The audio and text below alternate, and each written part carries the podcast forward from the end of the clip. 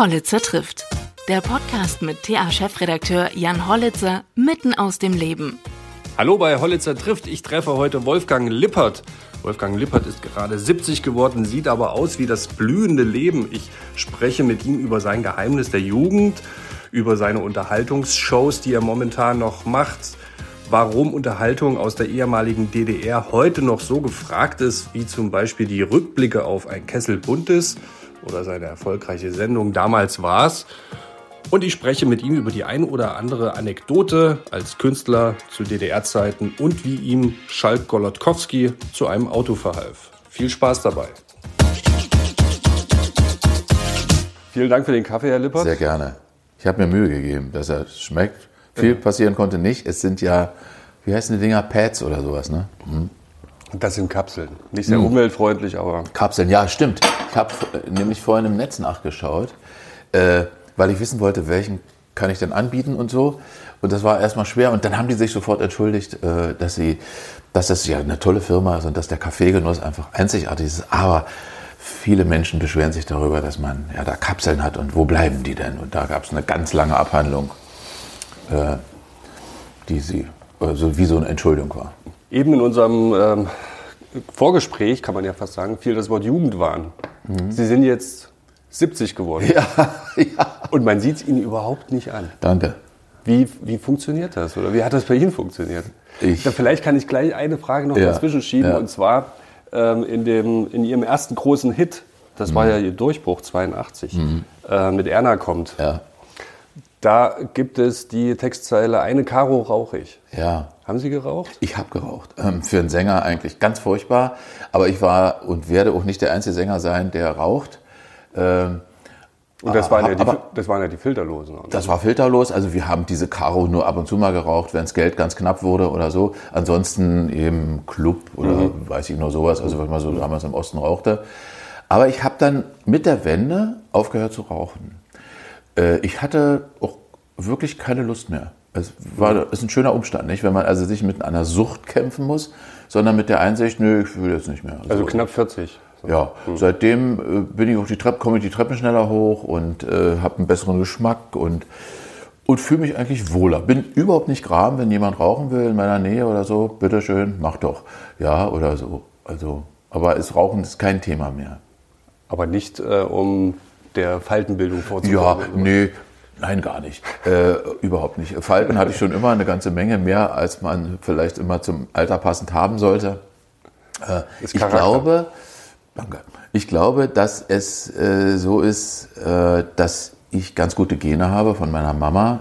Die ist 101 geworden und im letzten November verstorben. Und das war natürlich äh, ein ganz trauriger Moment, weil ich konnte mir ein Leben ohne sie eigentlich gar nicht so richtig vorstellen. Ich bin kein Muttersöhnchen, aber ich bin ein, ein, ein also ich war ein großer Fan von ihr und bin es immer noch natürlich. Und, äh, und weil sie ist schier durchs Leben marschiert äh, und wir haben nie so richtig darüber geredet. Ihren Hundertsten haben wir noch groß gefeiert. Frank Schöbel hat sich äh, freiwillig angeboten, mit dabei zu sein, denn er war mal viele, viele Jahre so Nachbar, also so zwei Querstraßen weiter, bevor meine Mama dann in so eine Rentner-WG zog. Und die kannten sich natürlich und das fand ich total lieb von ihm. Er hat also extra einen Text eines bestimmten Liedes äh, nochmal umgetextet und wir sind dann, mein Bruder, Frank und ich, als Trio Infernale da vor meiner Mutter aufgetreten, sehr zur großen Freude. Ich kann Ihnen Bild zeigen, wir machen Radio, ich weiß das, aber ich wollte wenigstens dieses A mal einmal hören, wenn Sie meine Mutter sehen mit 100, weil das ist wirklich, es ist einfach irgendwie, Wenn Sie sagen, das Leben ist ist, so, ähm, also sie ist so durchs Leben marschiert und wir haben nie darüber gesprochen, haben Sie mit Ihrer Mutter nicht alles besprochen? Ja, wir haben alles besprochen. Äh, und das Schöne ist, dass wir, ähm, und ich glaube, das passiert manchen Menschen, dass plötzlich jemand geht und man sagt sich, oh, ich wollte das und das, Ja. wollte ich noch fragen. Oder ich wollte ihm noch das sagen, was mir leid tat oder, oder so ähnlich. 100. Oha. Sehen Sie, ein Oha. Ja, also das ist wirklich Das ist toll. toll. Sie sieht Also eine Souveränität und eine Klugheit und eine, ja, wirklich toll. Und vielleicht habe ich Glück und habe äh, von den Genen etwas. Zurück zu den Themen. Also klar, wir haben alles besprochen äh, und trotzdem war sie gefühlt irgendwie, ja, sie war immer da und das ist sehr, sehr schade, weil ich habe es auch geliebt, mit ihr zu reden über, über die Zeit, über Politik, über Geschichte, über alles sowas. Sie hat immer sehr, sehr kluge Sachen gesagt. Ja. Mhm. Neulich hat also das ist gar nicht so lange her, da hat sie gesagt, Junge, hast du zu tun? Geht's dir gut? Ich sage, ja, weißt du doch, ich bin doch ein fleißiges Lieschen und so, alles gut. Und dann sagt sie, naja, die Fleißchen müssen immer für die Vollen mitarbeiten. Hm? Ich sage, kann sein. Sagt sie, war schon immer so. Mit 70 denkt man ja vielleicht auch irgendwann mal, reicht's jetzt oder denken Sie da überhaupt nicht dran? Nö, also reicht's sowieso nicht. Sie spielen wahrscheinlich auf die Arbeit an oder sowas, weil Genau. ich Ja, nicht der. Typ also, bin. Also nicht auf, Ja. auf, nicht auf die Lebenslänge. Ja. Weil ich bin ja nicht der, so der Typ so fürs Rosenschneiden, so irgendwie. Und ich arbeite sehr gerne und den Beruf, den ich habe, den kann man ja auch, das ist das Schöne daran, länger machen. Also wenn man gesund bleibt, hoffentlich. Die Voraussetzung. Und, äh, und interessiert bleibt. Und äh, ich stelle das selber immer fest, wenn ich zum Beispiel beim äh, Kessel Buntes äh, Menschen interviewe, Künstlerpersönlichkeiten interviewe, national als auch international, ähm, dass man sie in der Sendung in einem Ausschnitt sieht von vor 40, 45, manchmal sogar mehr Jahren. Und dann macht die Kamera einen Schnitt und dieselbe Person sitzt dann im Heute und Jetzt vor mir. Ein paar gibt es nicht mehr aus dieser alten Zeit, aber es gibt noch ganz viele. Und interessant ist, wie dieser Beruf offensichtlich die Menschen auch immer so ein bisschen strafft. Äh, denn immer dann, wenn das Licht angeht, saßen die immer alle ganz gerade und haben dann gesagt, Wolfgang, deine Fragen und so, ja. Äh, und ich glaube, diese Raison ist gut, äh, dass man auf sich achtet. Das sollte aber, sollten auch eigentlich alle tun.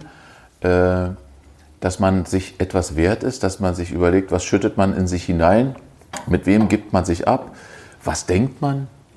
All das muss man so ein bisschen im Blick behalten. Und ich bin dankbar, dass es noch Menschen auf der anderen Seite gibt, die sagen, mit Wolfgang können wir noch was anfangen. Das ist toll. Also ich bin sehr, sehr äh, zufrieden mit meinem Schicksal und mit dem Verlauf und ja, und mit dem Alter. Ich habe schon ein bisschen gezuckt, als die äh, Sieben da plötzlich im, im Weg rumstand. so, äh, das ist schon eine, Zahl. Aber äh, heutzutage ist das ja insgesamt ein Lebensgefühl, nicht? dass die Menschen sich eigentlich jünger fühlen und jünger leben. Ja, wenn man so, ich sehe ja, habe ja oft mit alten Fernsehausschnitten zu tun, da haben oft mit Leute schon gesagt, nee, das kann ich ja nicht mehr machen, ich bin doch jetzt schon 60. Ich kann doch sowas nicht mehr anziehen. Nee, mit 60 geht das nicht. Also vor mir sitzt ein, Ja. ein, durchgestylter Wolfgang Lippert. Es ist äh, 9.30 Uhr morgens und äh, das ist jetzt auch keine Kleidung, die man unbedingt jetzt bei jedem 70-Jährigen. Aber es passt, es steht Ja. ja auch nicht jedem 70-Jährigen, muss Äh, für mich waren so Leute immer, also ich habe immer so Leute bewundert, die natürlich schon ein paar Tage auf dem Puckel hatten, wenn ich es mal so salopp sagen darf, wie Peter Ustinov, den habe ich auch mal kennenlernen dürfen, ja. Wie, oder Herbert Köfer, nehmen wir jemanden, der viel dichter ist. Herbert Köfer zum Beispiel, mit dem ich äh, der mich mitgenommen hat auf Theatertourneen. Herbert wollte immer, dass ich Schauspieler werde. Er hat sich, er hat sich wirklich in den Kopf gesetzt und hat sehr vieles dafür getan, dass es äh, dann auch war, dass wir äh, zusammen gespielt haben. Ich hatte eine, eine kleine Schauspielausbildung in meiner Gesamtausbildung. Ich habe Musik studiert und dann gab es irgendwann eine Spezialklasse und da war eben auch Schauspielausbildung dabei, Sprecherziehung etc. Und Herbert hat, hat mich dann gelehrt, wie man dann auf so einer Bühne umgeht mit Pointen und so weiter und so fort. Und ich hatte ganz viel mit ihm zu tun und habe auch sehr bedauert, dass er nicht mehr lebt. Und er war ja ein, mein väterlicher Freund. Und es war so faszinierend mit einem so wachen Geist, der war dann schon weit über 90, ja, äh, umzugehen, wie der, wie, der, wie der politisch auch Bescheid wusste, welche Meinung der hatte. Das war alles andere als verknöchert oder so. Das war wirklich großartig. Deswegen, ich bin ein großer Fan von Alter, weil Erfahrung ist eine tolle Sache, wenn man nicht aufgibt, wenn man neugierig bleibt und wenn man auch vital bleibt und, und, und Dinge auch jonglieren kann noch so. Mhm. Kessel Bundes haben Sie eben gesagt. Ja. Ich erinnere mich ja auch noch an die Zeit, ähm, da saß dann die ganze... Kennen Sie den noch im Ja, Original? Ja, ja. Ja. Also ich bin 80er Jahrgang. Okay, ja, ja. Und das sind so die Abende gewesen, wo man dann tatsächlich mit der ganzen Familie dann. Da wa- durften Sie auf dem Sofa noch sitzen wahrscheinlich als der Kleine. Das waren natürlich dann, also wie später solche äh, Shows dann Wetten das, äh, was Sie ja auch moderiert Mhm. haben, äh, bis Thomas Gottschalk dann entschieden hat, doch wieder zurückzukommen. Ja, hat ihm dann doch wieder sehr gut gefallen. hat er sich wahrscheinlich ein paar Mal angesehen und hat gedacht, Mensch, schade, habe ich, hab ich einen Fehler gemacht. Ja, und äh, die Frage, die sich mir jetzt nur gestellt hat, es läuft ja heute immer noch, Sie sagen es ja, Kessel Buntes, äh, im, im Verschnitt jetzt auch damals und heute. Ja. Und ähm, diese Sendung damals war es. Äh, warum ist Unterhaltung, ich muss es vielleicht mal so ein bisschen zugespitzt, Unterhaltung aus einem Land, was nicht mehr existiert, so wichtig noch heutzutage für die Menschen? Ich glaube, das ist wirklich sehr wichtig. Also Sie haben es ja in der Frage schon gesagt, ähm, weil äh, viele, viele Menschen ihre Identität verloren haben äh, durch diese doch ruckartige geschichtliche Entscheidung und durch, durch unbedachtes Handeln auf verschiedenen Seiten jeweils. Jeder hat ganz viele Fehler gemacht. Niemand hatte damals die Möglichkeit, sowas zu üben. Also sowohl die einen als auch die anderen nicht. Und ich habe mal so ein habe so einen Spruch gesagt, der ist mir mir mal so ein, wenn ein Liebespaar sich vereint, ne, so wie wir uns vereint haben, die beiden Deutschland, Länder sozusagen, äh, dann schmusen die ja vorher miteinander, bevor sie äh, dann sich ein bisschen näher äh, wenn sie kennenlernen, ja. Und durch diese, durch dieses schnelle, was dieser Moment hatte damals, dieser wunderbare Moment ohne Frage, äh, ist das Schmusen ein bisschen verloren gegangen. Ich meine, es übertragen mit dem, mit dieser Neugierde auf den anderen jeweils und auf das Lebensbild des anderen, auf die Sozialisierung des anderen. Und das wurde oft nur runtergebrochen auf so ganz doofe Klischees, auf wirklich die allerdämlichsten Klischees der Welt. Und, und ich versuche, ich bin jetzt kein DDR-Nostalgiker. Ich finde schon schön, dass das so ist, wie es ist. Aber ich versuche, dass, dass die Menschen ihre Würde äh, behalten, ihre persönliche Würde, die mit Parteibuch, mit FDJ und mit, mit Stasi oder welche Begriffe da auch immer vielen überhaupt nichts zu tun haben. Da bin ich ganz vorsichtig mit. Und das, äh, deswegen finde ich auch überhaupt diese ganze Erinnerungskultur schön. Und die wird ja oft so den Alten zugeschoben. Ich stelle allerdings fest, wenn ich unterwegs bin und, und junge Leute treffe, die sagen, ey, habe ich gesehen, ist ja toll, ist ja kultig, äh, ist ja echt kultig. Da gab es ja da diese Kaffeemaschine so und so. Und somit werden Dinge in eine neue Zeit gerettet, äh, die es wirklich nicht mehr gibt. Und man fängt an, sich auch damit dann näher wieder auseinanderzusetzen mit, wie war das eigentlich damals? Also über Gegenstände, über Musik, über Texte, dass man feststellt, wie kluge Texte hatten wir in unserer Rockmusik zum Beispiel. Äh, wenn man sich überlegt, welche tolle Leute sich da so wunderbare Gedanken gemacht haben, was da drin steckt an Substanz, ja. Also ich äh, singe Zwischen den Zeilen. zwischen den Zeilen. Wir haben ja, wir waren ja als DDR-Leute äh, geeicht, ja, äh, uns, uns diese, diese, uns unsere, unseren Subtext, sagt man beim, im Theater, ja, den Subtext mitzuteilen, in, in Andeutung, in mal etwas weglassen und so. Und, äh, und das äh, finde ich ganz wichtig. Und man merkt, dass wir mit dieser Art von Fernsehen, das finde ich überhaupt nicht verstaubt ist, sondern einfach nur Dinge nimmt und sie ins Heute mal setzt und belächelt oder auch bestaunt und, und, und wertschätzt. Irgendwie all das zusammen ist so Erinnerungskultur. Finde ich gut. Und vielleicht hat es auch ein bisschen damit zu tun, dass die heutige Zeit ähm, doch ziemlich ungemütlich ist. Das ist so ein Sehnsuchtsort dann. Also, Ich glaube, ja, das ist so alles irgendwie. Und äh, dass Menschen sich dabei, dabei treffen, sich irgendwie dabei wiederfinden und ihre Identität äh, wiederfinden. Und das, glaube ich, weil Sie eingangs gesagt haben, warum ist das speziell für äh, Ostdeutsche so wichtig. Aber ich glaube, das kann man eigentlich so auf, auf beinahe alle Menschen beziehen. Aber in dem speziellen Falle gibt es eben einfach durch die Geschichte ein paar, die hat es nicht so mitgenommen. Das ist traurig. Ja, weil es äh, für viele Menschen eben mit dem Mauerfall, das Leben endete ja nicht, aber das, ähm, das normale eigene Leben endete Ja, irgendwie. ja. Und Berufsleben man, man war auf einmal nicht mehr äh, wertvoll für die, für die Gesellschaft, was ein anderes, also mit dem Beruf, den man vielleicht hatte, haben Ja. sich vielleicht nutzlos gefühlt. Ja. Mhm. Ich kenne das ja auch aus der Biografie meiner Eltern zum Beispiel, dass da viel Was waren die? viel äh, kaputt gegangen ähm, sind. Ne? Ähm, gut, mein Vater, der hat früh die Familie verlassen und ähm, der hat dann in Berlin gelebt, Ja. schon, schon lange Jahre ähm, vor der Wende. Der war ähm, bei der Abteilung Kader und Schulung. Ja. Aber ich hatte nach der Wende dann irgendwann mal erst wieder Kontakt mit ihm. Völlig abgestürzt. Ja. Ähm, Ja, solche und, Leute haben. Und meine Mutter, die, die hat im, im Reisebüro gearbeitet. Ja. Ja, ja.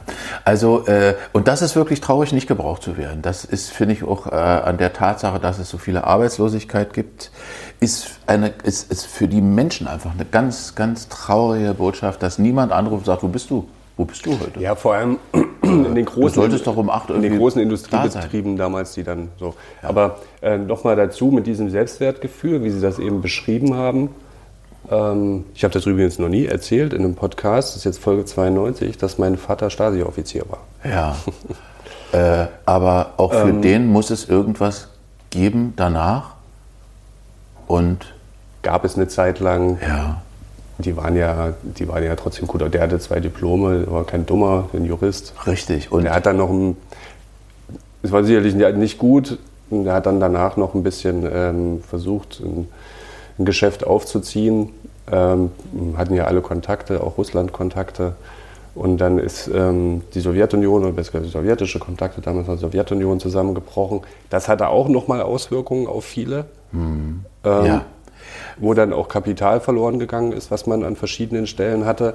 Und danach folgte der, der absolute Absturz. Und er ist auch, ist auch relativ zeitig gestorben. Ja, furchtbar traurig. Und äh, wenn man auch, und da sind wir wieder beim Lebensalter, es gibt äh, äh, natürlich so Zeitzonen, wenn man die passiert hat, kann man nur noch kleinere Verletzungen ausbügeln. So größere dann nicht mehr. Dann lässt man viel zu viel federn.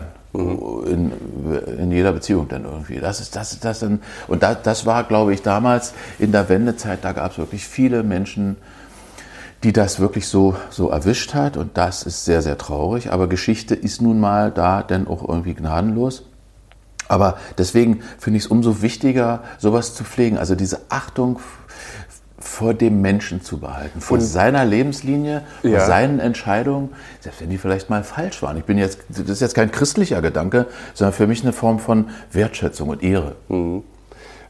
Das hört sich, ähm, dann, wir sind dann immer auf so einer Metaebene. Ne? Mhm. Wir müssen doch und jeder hat das Recht drauf und ähm, jeder muss doch auch seinen Wert haben. Und das hört sich manchmal dann so pädagogisch und, Mhm. Ja, so an. und gibt- pathetisch an. Und da gibt es viele Gesprächskreise. Ist deshalb ähm, Unterhaltung mit diesen Formaten, die Sie jetzt machen, vielleicht sogar der, der bessere, angenehmere Weg, um solche Dinge zu bewahren oder ins Bewusstsein zu holen? Ich glaube ja, weil, weil Unterhaltung hat natürlich eine, eine gewisse Leichtigkeit, äh, mit der man äh, seinen, seinen Stoff transportiert. Das gefällt mir auch und deswegen muss ja Unterhaltung äh, nicht dumm sein, um Gottes Willen. Im Gegenteil. Aber es ist eben schön, dieses Mittel Unterhaltung zu benutzen. Und das machen ja viele andere auch. Ich habe neulich auch in so einer großen Sitzung, als wir Fernsehleute alle zusammensaßen, habe ich gesagt, wir Unterhaltungsleute müssen aufpassen, dass uns unsere Hauptkompetenz, nämlich die Unterhaltung, nicht von allen anderen Sparten weggenommen wird. Und sie nehmen sich ein Stück von unserer Unterhaltung und hängen da ihren, äh, äh, ihren Content drauf.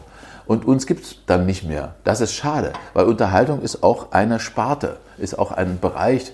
äh, Das merke ich auch an diesen alten Sendungen. Da hat man damals noch Dramaturgen rangesetzt und, und all sowas. Diese Berufsgruppe ist, glaube ich, fast ausgestorben. Naja, es muss überall gespart werden. Ja, ja, leider. Und ähm, neue Zielgruppen, also wir, wir diskutieren ja alle, auch in unserer Branche, wie können wir auch im Zuge der Digitalisierung, wir hatten es vielleicht schon mal ganz kurz, Ja. ähm, neue Zielgruppen erreichen, ohne alte zu verlieren. Ich glaube, das geht. Äh, Ich bin schon immer ein großer Fan gewesen von generationsübergreifender äh, Initiative. Also äh, meine schönste, wenn ich es mal ganz persönlich nehmen darf, meine schönste berufliche Zeit war, dass als ich auf der einen Seite Kindersendung moderiert habe und zeitgleich, Verzeihung, äh, Sendungen Abendsendung für Erwachsene moderiert habe. Ich habe mich bei der einen Arbeit von der anderen erholt so, und aber auch gleichsam wieder inspiriert für die andere. Also die Quirligkeit und Neugierde und, und Verrücktheit und Aufgeschlossenheit und Ehrlichkeit der Kinder gegen die etwas zurückgenommene, erwachsene, artige, etwas gebremste oder vielleicht wie auch immer mhm. Art zu arbeiten, das habe ich immer versucht zusammenzubringen, um es mal auf Ihre Frage nochmal zu übersetzen.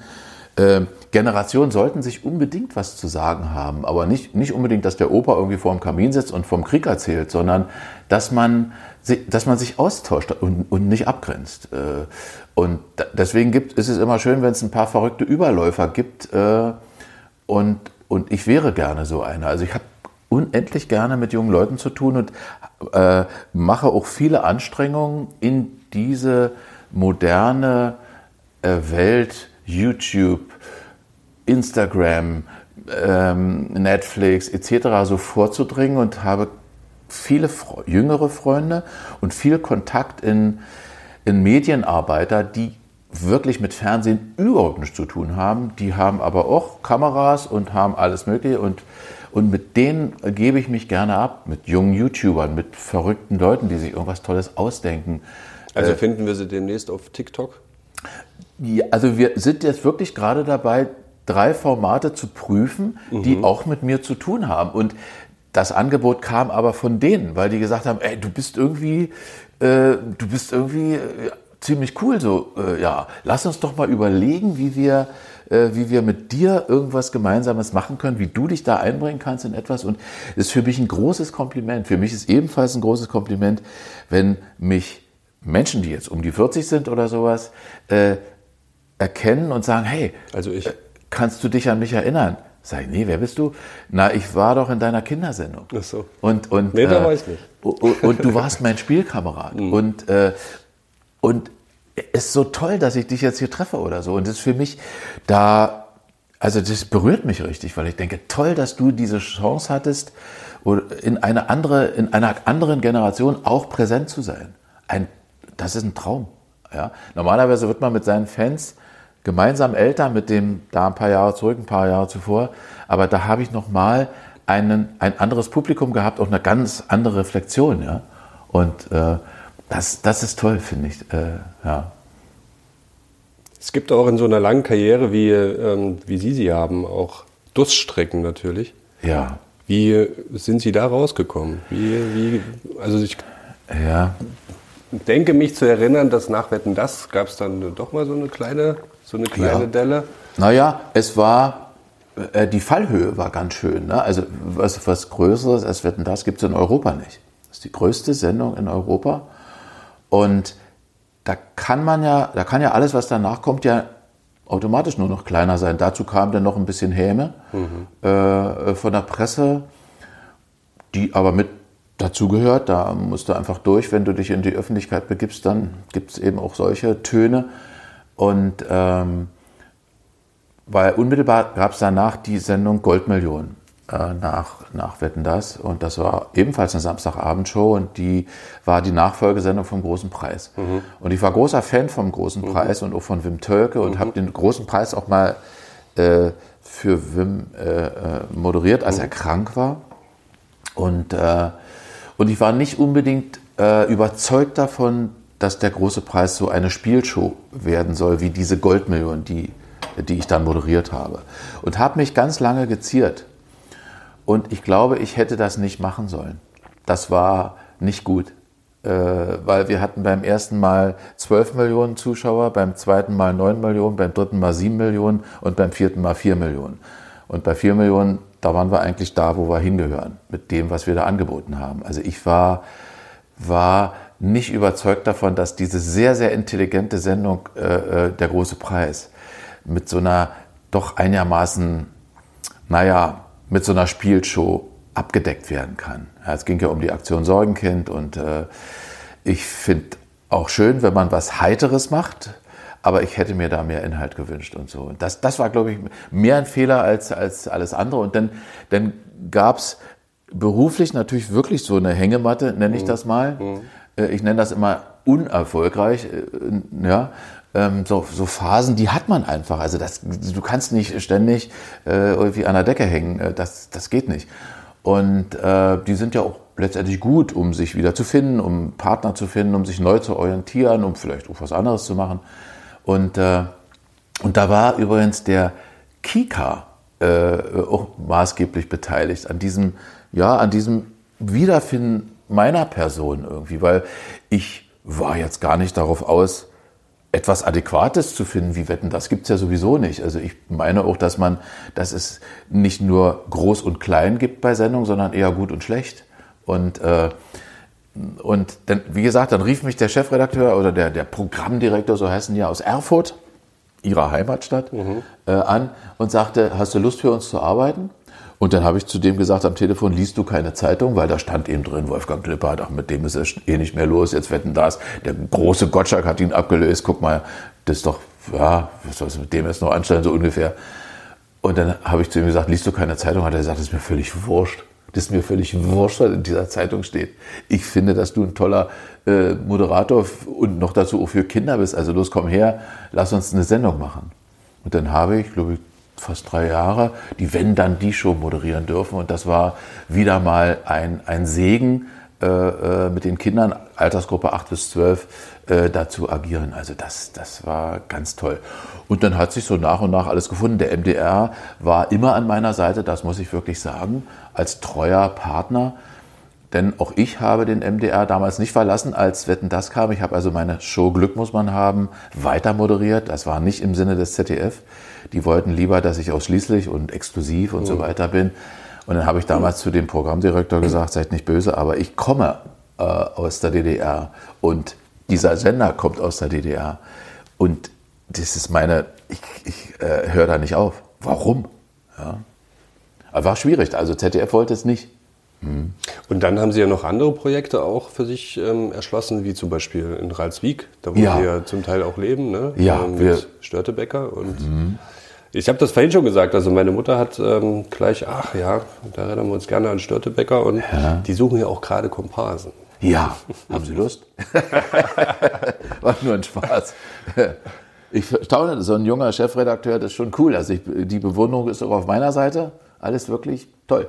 Ja, äh, wir suchen Leute. Wir haben zwei Jahre pausieren müssen. Das ist natürlich furchtbar für so ein ja. Theater und äh, nicht nur für uns, sondern für alle, hauptsächlich Kultureinrichtungen, die so lange pausiert haben. Also als Sinnbild fand ich äh, ziemlich beeindruckend, dass zwischen den Sitzreihen schon kleine Birken wuchsen.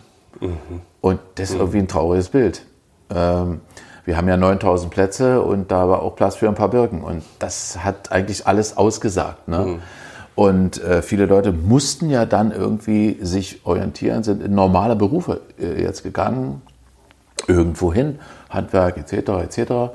Und das muss ich erstmal wieder alles finden und erholen. Und äh, ja, wir also haben vor allem Cast. diese ganze Veranstaltungstechnik und, ja, und sowas. Ne? Also alle, was da die hinter der Kulisse sind mhm. und von Bühnentechnikern, von, von Komparsen eben auch oder mhm. Kleindarstellern mhm. äh, und so weiter. Unseren Cast haben wir jetzt zusammen.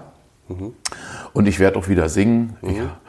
habe auch mit mir gehadert, Mann und so, aber ich liebe diese Arbeit und es ist so traumhaft schön, diese Kulisse, dieses Theater das Stück, die 35 Pferde, die wir haben. Wir reiten alle, ich, ich reite auch, allerdings nicht im Stück, habe es dort gelernt. Denn der Adler, der allabendlich über die Köpfe der Zuschauer schwebt und, und es geht immer so ein Raunen so von hinten, so, oh, wenn der da so rüberfliegt auf den Arm des Hauptdarstellers und so. Das ist eben einfach so, so wunderschön und spendet so viel Freude für die Menschen, die da sitzen. Und ich kenne gar nicht, dass da jemand aggressiv ist oder so. Die Leute kommen friedlich, setzen sich dahin, schauen sich das Stück an, aber haben warum, ihre Familien dabei. Aber warum aggressiv? Nee, ich meine, das ist doch manchmal so bei Veranstaltungen, dass, dass Leute sich irgendwie, ey, ich will hier sitzen oder so. also irgendwas. So, das ist bei uns alles so entspannt. Also als groß, als Platz, äh, die Parkplätze sind wunderbar. Man, man, man geht da so irgendwo hin und, und freut sich und verlässt eben dieses Theater wieder mit diesem schönen Erlebnis. Ja, das meine ich damit. Das mhm. ist so. Na gut, dann sind so, natürlich auch viele in Urlaubsstimmung dort. Ne? Ja, also viele sind in viele Urlaubsstimmung, Urlauber. aber man muss sagen, viele kommen auch wirklich ganz dezidiert mhm. zur Vorstellung und verschwinden danach wieder mit den Autos. Also das ist ja auch immer äh, da wie so ein, wie so ein Bienenschwarm, ja, der da kommt. Um 15 Uhr nachmittags ist dieses kleine Dorf, boing, sind da 5000, 6000 Menschen. Und, und danach sind die um 23.30 Uhr oder so, die alle wieder weg. Wo du immer sagst, äh, verrückt. Ja. Hm. Aber schön. Und äh, wir, weil wir vorhin über Musik geredet haben und über schöne Texte und so, also wir machen ja schon seit ein paar Jahren immer so Balladen, die speziell fürs Stück sind. Und das sind ja immer so Ruhepausen zwischen den martialischen Darbietungen. Da wird ja gefochten, gemordet, geliebt und sowas alles. Und äh, da singe ich in, dazwischen und das funktioniert ja ganz gut bei den Menschen und so. Und jetzt mittlerweile haben sich so ein paar Lieder, der Albatros von Karates zum Beispiel, eins, das ich wieder singen werde. Dann werde ich in diesem Jahr ein Lied von Holger Biege singen, Reichtum der Welt. Und es passt, es passt, dieser Text passt so, so wunderbar jetzt in all das, mhm. was wir gerade so erleben, hinein. Und das ist schon schön. Ich freue mich sehr auf die Saison. Mhm. Wir hatten es vorhin von Erna, vor, äh, nee, nicht vor 30 Jahren, das ist jetzt äh, 40 Jahre. Ja, ja. ja, Erna kommt in die Jahre auch langsam. ja. ja. aber wird erwachsen. Äh, kurioserweise ist das ja, wenn man es hört, immer noch ein Ohrwurm. Ne? Also ein Ohrwurm ist, glaube ich, ein, der, der bleibt doch ein Ohrwurm. Es ist verrückt. Erna kommt, ist wirklich ein Ohrwurm, ist ein Evergreen mittlerweile und äh, nervt Sie das, auf Erna angesprochen zu werden? Nee, überhaupt nicht. Ach, im Gegenteil. Erna kommt, hat mir so viel Glück gebracht. Mhm. Äh, ja, meine Oma hieß übrigens interessanterweise Erna. Das war aber ein Zufall. Es war jetzt nicht so, so gemacht, dachte, dass wir für Oma, für Oma ein Lied machen. Wurde oft kolportiert, ist, ist aber wirklich ein Zufall. Okay. Die Erfindung ist wirklich von Arndt Bause. Das waren die ersten beiden Worte, die er zu diesem Lied hatte. In Sächsisch hat er mir die vorgetragen. Erna gömmt, hat er gesagt. Und da dachte ich, aha, das wird also ein Lied, interessant. Und Wolfgang Brandstein hat dann einen sehr schönen Textraum gemacht und der, dieses Lied ist, ja, war Lebensgefühl damals, war ist wirklich auch ein origineller Einfall und hat eine sehr eingängige Melodie. Also äh, die Leute sprechen mich nach dieser langen Zeit, auch jüngere Leute so sagen, Lippi, alles klar, Erna dabei? Oder wie geht's Erna? Oder also es ist noch da. Äh, wir haben auch mittlerweile, ich habe glaube ich insgesamt fast 20 Fassungen von Erna kommt, weil ich hatte mal äh, die Idee, Erna in so verschiedenen Arrangements und verschiedenen Musikrichtungen erscheinen zu lassen. Ich habe eine Celtic-Fassung davon, äh, ich habe eine Marsch-Fassung davon, eine Blasorchester-Fassung davon, eine Rock-Fassung. Steffen Lukas, der Radiomoderator hier aus Leipzig, mein Freund Steffen, hat mal mit seinem Plattenbauorchester eine hammerschöne Erna kommt Version gemacht. Es gibt eine Jazz-Fassung, mhm. eine sehr coole Abtempo-Jazz-Fassung. Äh, also wirklich verrückt. Und es gibt sogar einen Rap davon, äh, den äh, Peter Imhoff gemacht hat und mich sozusagen als Cameo Auftritt, das sind ja immer diese Mini-Auftritte, die nicht angekündigt mit, sind, die nicht angekündigt sind, mit dazu genommen hat. Mhm. Also das, also es gibt, ich habe ganz viel Spaß mit dem Lied. Ähm, die Frage wäre, also vor, vor 40 Jahren, fragen Sie sich manchmal, wo die Zeit hin ist, oder können Sie genau alles so dezidiert nachvollziehen wie. Naja, so ist. ganz genau nicht. Aber äh, ich habe schon so ein Elefantengedächtnis, glaube ich. Also ich, äh, ähm, auch nicht zuletzt durch die Sendung gestützt immer, äh, habe ich ja immer in Ausschnitten mhm. sozusagen Fernsehmomente, mhm. äh, an die ich mich dann selber auch erinnere und sage, Mensch, da warst du ja auch dabei oder da hast du ja auch moderiert oder du warst gerade da und da oder so. Und deswegen ist das immer ganz gut, so eine kleine kleinen Stützen zu haben. Aber ich sage jetzt mal so, im, im, Großen und Ganzen hm, kann ich mich schon an die Dinge erinnern und, und würde sagen, dass ich das Glück hatte, wirklich ein sehr reiches, ein sehr reiches Leben zu haben. Ganz vielen Begegnungen, vielen in beiden, Eindrücken. In beiden Systemen. In beiden Systemen, sicherlich auch mit kleineren Niederlagen, aber ich habe das nie äh, immer so ernst genommen, wenn beruflich mal was nicht geklappt hat, weil ich denke, das gehört einfach mit dazu und jeder andere Mensch kennt das, also mal irgendwie daneben zu greifen oder, oder, äh, oder eine Enttäuschung zu haben. Äh, da kam ich mir immer doof vor gegenüber Menschen, die wirklich Schicksalsschläge erleben mussten. Also deswegen habe ich, ich habe mich damit nie so aufgehalten mit, auf, mit solchen Dingen. Auf Ihre Insolvenz jetzt angesprochen? Ja, hm. zum Beispiel. Hm. Also das war eben einfach, ich, ich bin betrogen worden. Ja, ich bin drauf reingefallen. Und zum hm. Betrügen gehören ja immer zwei.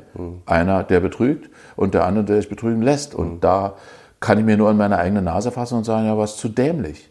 Du warst zu gutgläubig. und da gibt es auch keine Entschuldigung für. Also da gibt es nur weiter. So, was jetzt? Also es hat mich nicht hinge hat mich nicht umgebracht. Äh, es war traurig, es war mhm. furchtbar. Und da, wie gesagt, weil der obendrauf immer noch die Häme kriegst und ja, naja, aber nicht so wild.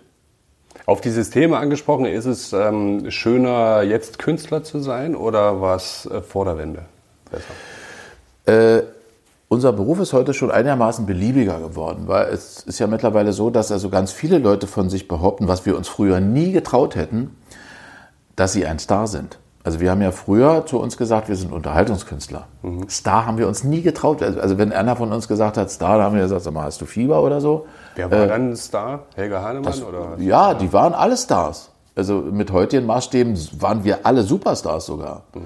Aber äh, ich will nur sagen, dass wir hatten einen ganz anderen, eine ganz andere Begrifflichkeit, als wir angefangen haben. Und äh, ich finde, wir haben eine sehr schöne Zeit gehabt, weil wir ein sehr aufmerksames Publikum hatten, weil wir, weil die Menschen Kultur, ich sage jetzt mal, konfektioniert waren. Es gab ja ganz viel Kultur äh, in der DDR und äh, es gab unendlich viele Veranstaltungen und äh, und auf denen waren wir und haben, konnten unsere Lieder singen, wir konnten unsere Späße ausprobieren, wir konnten uns ausprobieren vor Publikum, wir konnten Erfahrungen sammeln und so. Das, das ist reichhaltig. Ne? Aber bedingt wahrscheinlich auch, ne? musst du erstmal durch die Zensur. Du musst erstmal ein bisschen durch die Zensur, so ein Titel musste auch vorher durchs Lektorat. Mhm. Äh, und ich weiß noch, da, damals äh, als hat Franz Bartsch für mich komponiert. Äh, der hat ja später für Roland Kaiser auch geschrieben, der hat für Veronika Fischer vorher geschrieben. Äh, und als diese Lieder alle fertig waren, blieb der im Westen. Und meine Lieder für den jungen Sänger Wolfgang Lippert waren alle auf dem Index. Also ich durfte keins singen, weil keins wurde gesendet. Und es war natürlich furchtbar. Du bist gerade mit dem Studium fertig, denkst, du hast den Megakomponisten der Welt, dann bleibt der Kerl da drüben und äh, hm. dein Repertoire ist weg. Und so passiert es eben manchmal. Und, äh, aber später ging es ja dann, es ging ja dann trotzdem irgendwie so weiter. Ja, und zum Thema Zensur, äh, dann gab es auch mal ein Lied, weiß ich noch, das hatten wir, äh, wir haben ja immer versucht, drumherum zu schummeln. Also wir, es ist uns ja auch oft gelungen. Also manche Dinge wurden eben nicht bemerkt, manche Anspielungen waren anders verstanden und schon war es durch und alle Menschen haben gesagt, geil. Und, und so haben wir auch mit dem Fernsehen auch oft gearbeitet. Also ich weiß noch, äh, wenn wir mit den Chefredakteuren oder sowas unsere Texte besprochen haben, dann haben wir natürlich nicht gesagt, ganz genau gesagt, was wir denn in der Live-Sendung sagen. Oder im Kessel war es ja genauso, im Kessel Buntes. Ja. Die Chefredakteurin Evelyn Matt damals, eine wunderbare Frau, der ich sehr viel zu verdanken habe, die hat da ganz oft äh, mehr als zwei Augen zugedrückt, wenn Emmerlich, Hahnemann, weiß ich nicht, Alfred Müller, all diese tollen Leute, ja, wenn die ihre Sketche gespielt haben, Herbert Köfer, ach, der Namen gibt es da viele, äh, das war wunderbar irgendwie. Also man hat sich so dran vorbei äh, laviert. Ne? Ja. Dann war, ach so, ein Titel hatte ich, der Das heißt, Unterhaltung war auch intelligenter früher? Weil es intelligenter sein musste? Äh, ich glaube ja. Äh, in der Summe glaube ich ja. Ich glaube, man musste sich mehr Mühe geben. Es gab natürlich alle Sparten. Es gab den, den ganz einfachen Schlager. Mhm. aber es gab eben auch ganz viel äh, ganz viel Kabarett. Deswegen ist es ja heute noch so, wenn ich also mit, mich mit Westkünstlern unterhalte heute, obwohl nach äh, ähm, 40 Jahren Einheit, also ist ja Quatsch, irgendwie, oder 30, 35 Jahren Einheit mhm. darüber zu reden, aber trotzdem mal mit Westgeborenen, sage ich jetzt mal, äh, dann sagen die alle einhellig, so ein tolles, aufmerksames Publikum, wie sie damals vorgefunden haben, als sie da vom Westen mal hierher kamen, das kannten die nicht mehr, das gab es nicht mehr. Es war belanglos irgendwo. Man, es war anders schon, war irgendwie bunter, aber nicht schöner und nicht in, inhaltsreicher unbedingt. Und äh, ja, äh, und deswegen würde ich sagen, ja, wir haben das alles mit sehr viel äh, Liebe, Hingabe gemacht und das spürt man an den Produkten. Eine Geschichte habe ich gelesen, ähm, das war dann wahrscheinlich kurz vor der Wende, dass sie, ich weiß ja nicht, ob die stimmt, man liest ja was, äh, mit Schalko Lotkowski, dass der ihnen mal ein äh, Auto besorgt hat, ein Peugeot. Ja, ja. der war... Äh, das ist ja dann das berühmte Vitamin B, ne? Ja, mein, da mein damaliger Manager wohnte in Weißensee. Mhm. Äh, und plötzlich war daneben ein großes Grundstück irgendwie frei. Da passierte erstmal gar nichts. Und dann stand auf dem Grundstück plötzlich äh, eine riesengroße Hecke. Und wir haben immer so geguckt und haben gedacht, Manometer, eine Hecke, die so drei Meter hoch ist, was mag das wohl kosten? Wer wird da wohl hinziehen? Mehr nicht. Dann bin ich immer zu dem gefahren wieder und dann saßen wir da in seinem kleinen Bürochen. Das war so eine Art Nebengebäude, man könnte auch fast sagen Schuppen. Und tranken nochmal Kaffee und haben über unsere Karriere nachgedacht und wie wir machen können und so. Äh, der managte damals auch Panko und Veronika Fischer und mhm. Holger Bieg und so. Das war ein sehr schöner Kreis von Menschen. Äh, ja, und dann stand da plötzlich ein Haus. Und zwar nicht kein kleines. Und alle waren immer noch, äh, ja, das ist irgendeiner Stasi oder wie das denn so war. Wenn man sich irgendwas nicht erklären konnte, war es ja immer Stasi. Und, äh, und ich gehe eines Tages wieder mal äh, zu meinem Manager da und da ruft jemand durch diesen ho durch diese hohe Hecke durch, ey, so wirklich so wie so ein. Und ich so, äh, ja. Hast du Autogrammfotos? Sag ich, ja, äh, ja. Na, kannst du nachher mal für meine Frau, also richtig Berliner, ja, eins schreiben? Sag ich, ja klar. Wer ist denn deine Frau? Ja, kommst nachher mal an den Zaun. So, dann bin ich, nachdem ich fertig war, an den Zaun und sag, sag mal, dein Nachbar, ja, sagt er, du, das ist so ein ganz hohes Tier hier. Äh, ich weiß auch nicht, Gold, Golodkowski oder so, das ist doch der, der diesen ganzen Westhandelkram da macht und so, Milliardenkredite und so. Ja, ja, sagt er, ja. Der, der ist es, ja. Mhm. Äh, so, dann bin ich da hin, hab geklingelt, da kam er raus, ein hochgewachsener Mann, ein riesengroßer Kerl, und sagte, meine Frau ist ein tierischer Fan von dir, wa? Schreib mal hier für Gisela oder bis ich Marianne oder bis ich wie sie hieß. Da habe ich also artig geschrieben und da hat er mir seine Karte gegeben mhm. und hat gesagt, wenn du mal was brauchst, Wirklich, so wie im Märchen. Ja, und dann habe ich so gedacht, dann sagte dir mein Manager, du Mensch, der kann doch vielleicht auch ein Auto besorgen. Und so, ruf doch den mal an. ja, und dann hatte ich so ein Auto. Verrückt, hä? von dem selber. Vom Nachbarn sozusagen. Einmal, mal, einmal die Kontakte ausgenutzt. Ja. ja. ja. Aber gut, was, was will man ja, machen, auch, wenn man die Möglichkeit ja, hat? Ja, hab's ja nicht gestohlen. Hm. Die äh, Aftershow-Partys, ja. die gehören ja auch mal zu so Starlegenden oder so, ja. so dazu. Ne? Ja. Waren die ähm, anders damals? Gab es überhaupt welche? Oder es gab. Waren, äh, waren, sie auch wild oder nicht? Ja, natürlich, war immer wild. Früher war, war alles viel wilder und man hatte ja auch viel mehr Zeit miteinander. Also heute ist ja alles runtergebrochen auf die reine Arbeit. Fast alles runtergebrochen. Es gibt natürlich auch nach großen Sendungen auch Aftershow-Partys, aber die sind lange nicht mehr so gemütlich wie die, die damals waren. Man hatte einfach mehr Zeit.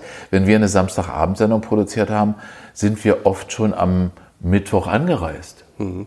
Ja. Und dann haben wir uns erstmal alle getroffen und dann haben wir erstmal gefeiert miteinander.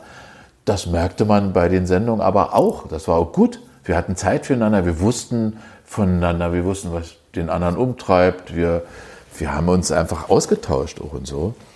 Und äh, das ist heute alles äh, sehr, sehr stringent und die Zeitfenster sind viel enger. Wenn wir heute produzieren, dann, äh, dann produzieren wir wirklich ohne viel Faxen. Ja? Also da geht's los. Äh, und dann sagt einer so, und jetzt, jetzt fang an. Und mir hat äh, schon eine Weile her, ich habe ja sehr viel Live-Sendungen auch in meinem Leben gemacht, äh, auch mein Produktionsleiter gesagt, Libby, äh, alles schön, aber äh, du musst nicht zu witzig sein. Und da sage ich, wie jetzt? Wie meinst du das? Naja, äh, dauert länger. also, ja? Ja, kostet alles Geld. Kostet Geld, ja, ja. Weil da kommt die Gewerkschaft, da ist dann mal ein Wochenende, dann dauert das länger und so. Das gab es äh, früher gar nicht. Überhaupt nicht. Und, äh, und diese Partys danach waren, waren, da denken, glaube ich, alle gerne zurück. Hm. Was war Ihre größte Panne? Im Fernsehen? Ähm, ja. Gab es mal eine? Ja, ich weiß gar nicht so genau. Also ich, äh, ich kann mich als Sänger, ich habe ja immer, das war ja immer so alles, ich habe ja moderiert und gesungen und so. Und ich, mich, ich bin mal bei einem großen Konzert, äh, da hatte ich den letzten Titel und da sang auch der Chor, und da war ein Riesenorchester. Und da gab es noch eine letzte Wiederholung äh, wie, äh, äh von dem Refrain. Und ich war der Meinung, ich bin schon fertig und bin einfach abgegangen. Und das spielte alles noch weiter und habe mich so gewundert am Abgehen, warum die nicht aufhören zu spielen. Äh, dann habe ich mal eine ganze Samstagabend Show moderiert und hatte meinen Hosenstall nicht äh, geschlossen. Also das, das sah man aber nicht. Das war einfach vergessen. Äh, Habe ich erst danach gemerkt. Hatte auch niemand anderes gemerkt. Hat keiner gesehen. Nee, äh, ich hatte mal eine süße, eine süße Panne mit Montserrat Caballé. Die war zu Gast bei Wetten Das und kam später. Und die Aufnahmeleiterin war, war, war so nervös, dass sie wollte unbedingt, dass ich vorher mit ihr noch spreche, bevor wir auf die Bühne gehen. Und da habe ich gesagt, die ist so professionell, die kann auch mitten in die Sendung kommen. Äh, und wir werden ein Gespräch führen. Also ich habe mich vorbereitet auf sie und sie muss ja in Anführungsstrichen nur antworten, mehr nicht. Naja, jedenfalls äh, war dann, äh, saß ich in der Maske, der letzte Ort, bevor man auf die Bühne geht, und hatte nur so einen Schminkumhang um. Und meine Kostümbildnerin wollte, dass ich meine Hose im allerletzten Moment anziehe, damit sie nicht so viel Falten hat. Ich hatte also Socken an, äh, Unterhosen, mein Hemd, alles oben dran. Man und ahnt diesen, schon, was jetzt kommt. Und diesen Umhang, genau. Dann kam die äh, Aufnahmeleiterin und sagt, Montserrat ist da, Montserrat ist da, du musst unbedingt noch zu ihr hin. Und zog mich sozusagen fast hinter sich her und ich habe in dem Moment echt nicht an meine Hose gedacht. Und wir klopfen an die Tür der Garderobe von dieser wunderbaren Frau. Die Tür geht auf, sie sagt, herein! Und ich, die Tür geht auf und sie guckt mich an. Dann guckt sie auf meinen Umhang und sieht, dass da unter nichts ist, nur irgendwelche Beine da rausgucken, fängt an zu schreien. Weiß ich warum, was sie gedacht hat, wer da ist. Jemand, der denn jetzt so macht, bah, oder so. Und ich habe dann gestammelt, mich entschuldigt, habe gesagt, äh, ich bin der Moderator, heiße Wolfgang Lippert, ich freue mich wahnsinnig, dass Sie da sind. Und dann musste sie lachen, dann haben wir uns umarmt. Mit, wir haben uns vorher nie gesehen. Und, und das war traumhaft schön. Ja, das war eine schöne Panne. Ich, hab, ich bin auch jemand, der so äh, mit Pannen äh, immer relativ äh, versucht hat, immer relativ locker umzugehen. Ja, weil ich immer sage, hey Leute, wir sind hier nicht die Salzburger Festspiele. Wenn irgendwas passiert, dann kann das passieren. Ja, dann ist es eben so. Ja, deswegen, ich bin da, ich habe natürlich Lampenfieber und habe auch kalte Hände, bevor es losgeht. Und Jetzt immer noch. ich auch, bin, ne? ja, ich bin, davon wird man, wird man auch nie los. Also Gott sei Dank nicht. Ich glaube, diese, diesen Respekt, den muss man auch behalten vor Bühne. Und natürlich, wer möchte schon was falsch machen? Man möchte es so gut wie möglich machen. Das ist wie bei der Prüfung. Und wie geht's weiter? Was sind die nächsten Projekte? Also wir werden, Glück muss man haben, äh, Quatsch, wir werden damals was weitermachen, wir werden äh, vielleicht sogar den Kessel weitermachen, das ist wirklich sehr schade. Der Kessel ist jetzt äh, ähm, mit, der, mit 50 Jahre erstmal beendet worden. Wir hatten allerdings eine so sensationell gute Quote, über sech, weit über 16 Prozent. Also das ist für den MDR also wirklich ganz toll. Wir hatten mehr als Giovanni Zarella, da war das ganze Team stolz, ja, mit einer Samstagabendshow. Wir senden ja auch am Samstag. Und ich glaube, man denkt schon wieder nach, ob man das doch noch eine Weile im Programm behält. Wir sind nicht so teuer in der Produktion und ich glaube, wir haben einen großen Effekt und ich glaube, eine große Beliebtheit. Wie gesagt, damals war es geht weiter. Wir werden live sein jetzt im, am 11. Juni. Äh, und wir werden aus Aue Bad Schlema äh, senden. Und wir alle freuen uns schon sehr, weil äh, wir mit Live eine andere Möglichkeit haben. Also dieses, diese Erzählweise von damals war es, dass wir also immer ein bestimmtes Jahr suchen und alle Dinge, die in dem Jahr passiert sind, dann eben vorstellen.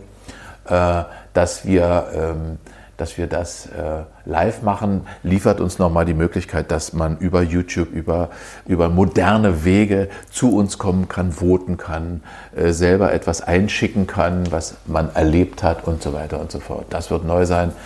Ähm, es gibt ein, ein Filmangebot äh, und, und eine Menge musikalische Projekte. Ich habe eine neue CD, die heißt Glücklich. Äh, Die hat Norbert Endlich komponiert, die meisten Lieder. Ich habe die Texte auch mitgemacht teilweise.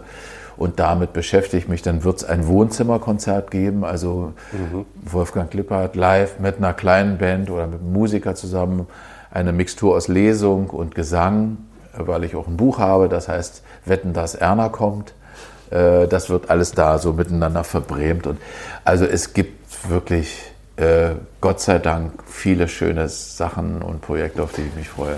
Einiges vor und wir hoffen, dass die, die Infektionslage, man kann es ja kaum mehr, mehr hören, Ja. ähm, das dann natürlich auch alles zulassen wird. Ne? Ja, äh, kann man wirklich nur hoffen, äh, wenn wir jetzt über Störtebecker reden, was ja jetzt sozusagen das nächste größere ist, ähm, dann sieht das, glaube ich, ganz gut aus mit Freiluftveranstaltungen. Mhm. Äh, da ist die Chance ganz groß. Und das andere, wir konnten, das war auch ein großer Vorteil, dass wir die Sendung weitermachen konnten, äh, weil wir im Studio gearbeitet haben, ohne Publikum und uns natürlich immer getestet haben. Ich hatte schon Hornhaut an der Nase, wie wir alle. Äh, und deswegen konnten wir da safe weiterarbeiten. Also das, das war schon gut. Ja. Aber wie gesagt, es gibt ganz viel, gibt ganz viel zu tun. Packen wir es an, war doch mal so ein Slogan. Hm. Vielen Dank, dass Sie sich die Zeit genommen haben ja, sehr Gerne. Und ich habe gerade geguckt, 50 Minuten. Ja. Ganz schön viel. Tja, wir haben mal was Ob zu erzählen. Ob die Leute so lange zuhören. Bestimmt. Mal gucken. dass Sie mich empfangen haben heute hier, unweit ja. der amerikanischen Botschaft. Ich habe mich also sehr sicher gefühlt. Ja, amerikanisches Konsulat, genauer gesagt, ja. ja Konsulat. Man fühlt sich sicher hier, ja. ja. Vielen Dank, Herr Lippert. Gerne. Und weiter natürlich viel Und auch danke für Ihre Offenheit.